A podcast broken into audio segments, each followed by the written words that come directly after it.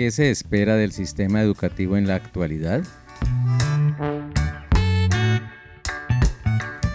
Bienvenidos a Reflexiones Educativas, un espacio para repensar la educación con el propósito de contribuir asertivamente a la formación integral de nuestros estudiantes. Un cordial saludo para todos. Soy Rafael Muñoz y en este cuarto capítulo vamos a hablar sobre lo que se espera del sistema educativo en la actualidad.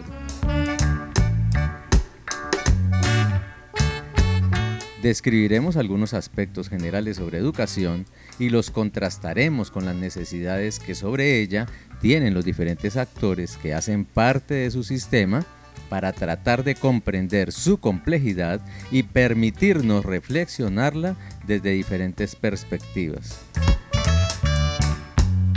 Dicho esto, empecemos.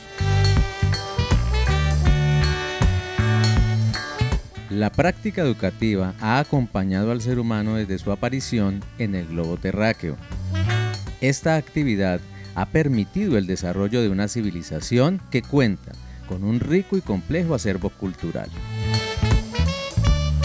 En este sentido, el proceso educativo ha tenido diferentes épocas y acontecimientos que han marcado su derrotero. Esto ha llevado a cuestionar sus normas, sus propósitos, sus métodos, sus categorías, sus fines, entre otros. Como ejemplo, se puede decir que un aspecto que ha cambiado a través de la historia de la educación es el protagonismo del proceso formativo.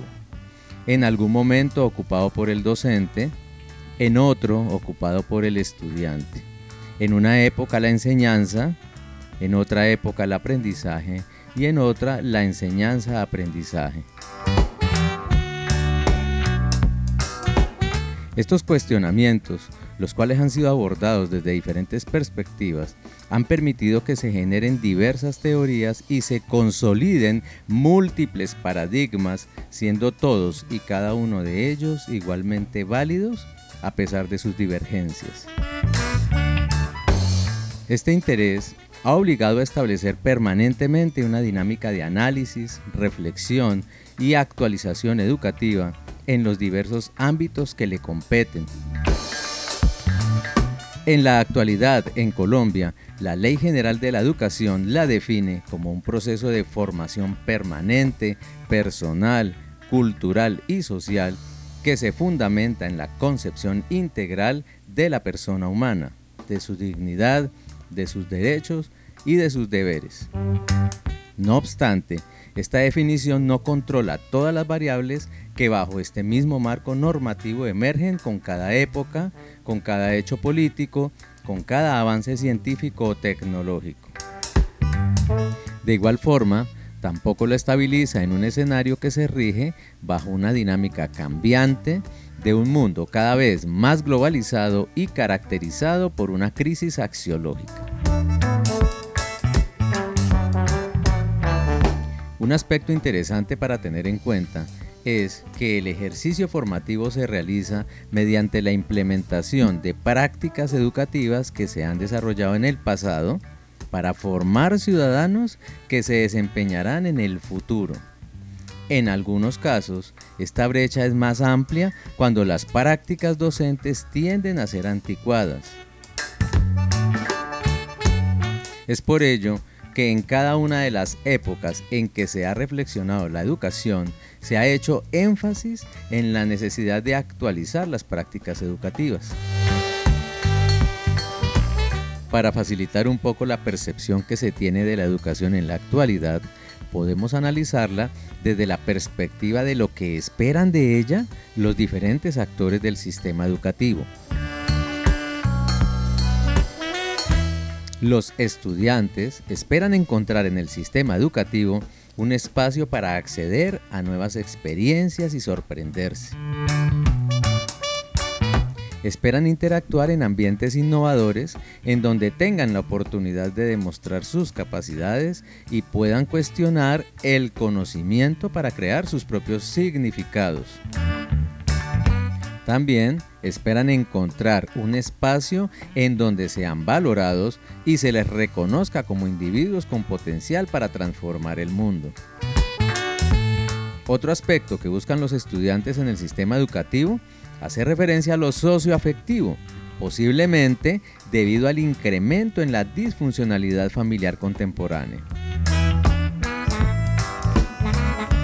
De otra parte, los padres esperan encontrar en el sistema educativo un lugar donde sus hijos pueden desarrollar todo su potencial, un lugar en donde ellos se vuelven competentes para ser autónomos y enfrentar asertivamente su propio futuro.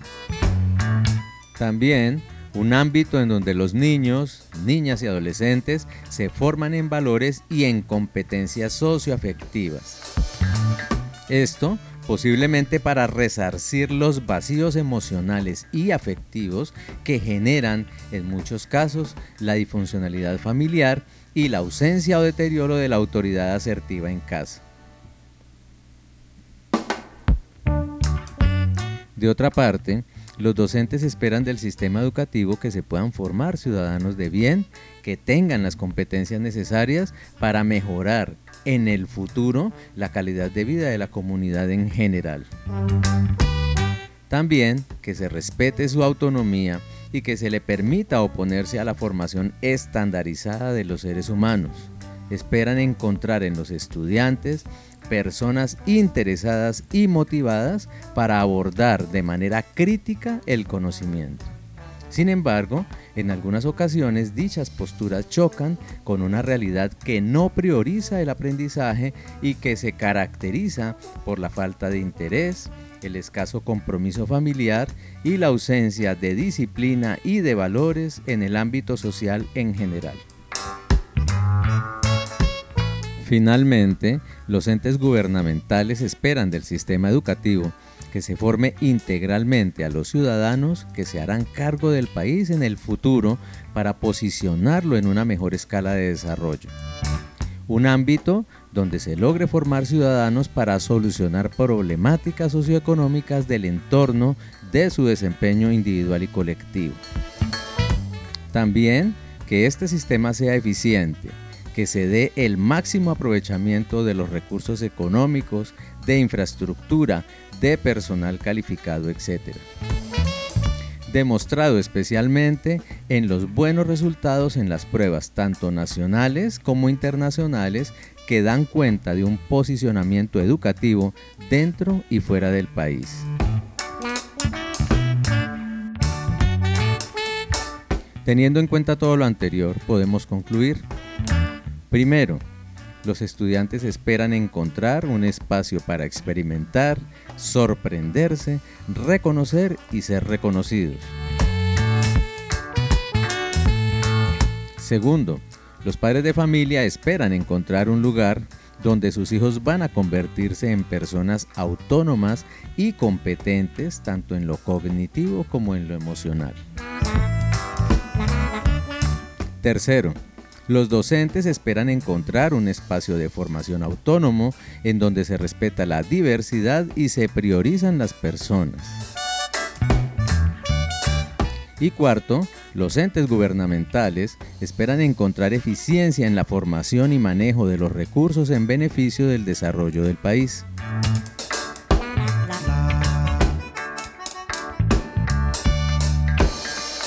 Muchas gracias por su valiosa atención. Espero que este mensaje haya sido de su agrado y lo motive a seguir interesado en ampliar su perspectiva. Igualmente, lo invito a que me ayude a difundirlo compartiéndolo con otras personas. En el próximo capítulo hablaremos sobre la implementación de la jornada única en Colombia como estrategia para responder a las necesidades actuales en el ámbito educativo.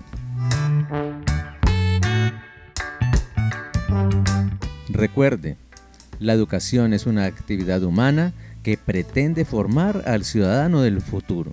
Esto requiere del docente actualización, reflexión e innovación. Hasta la próxima.